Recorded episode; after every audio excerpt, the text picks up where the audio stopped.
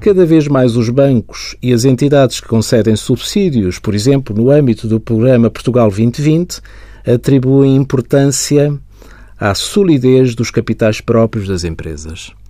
É sempre uma dor de cabeça para os empresários o reforço dos capitais próprios, a chamada capitalização das empresas. Uma das vias é a constituição de prestações suplementares de capital. As prestações suplementares de capital são parte integrante dos capitais próprios de uma empresa. Ou seja, os capitais próprios que são constituídos pelo capital social, pelos resultados transitados, reservas e prestações suplementares são influenciados positivamente por essas mesmas entradas. Quando não há liquidez para se efetuarem prestações suplementares de capital, outra solução pode ser o aumento de capital com suprimentos.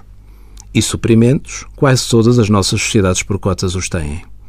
O aumento do capital social em espécie, que inclui o aumento com suprimentos, carece sempre de um parecer de um revisor oficial de contas ao abrigo do artigo 28 do Código das Sociedades Comerciais. Envie as suas dúvidas para conselhofiscal.tsf.occ.pt.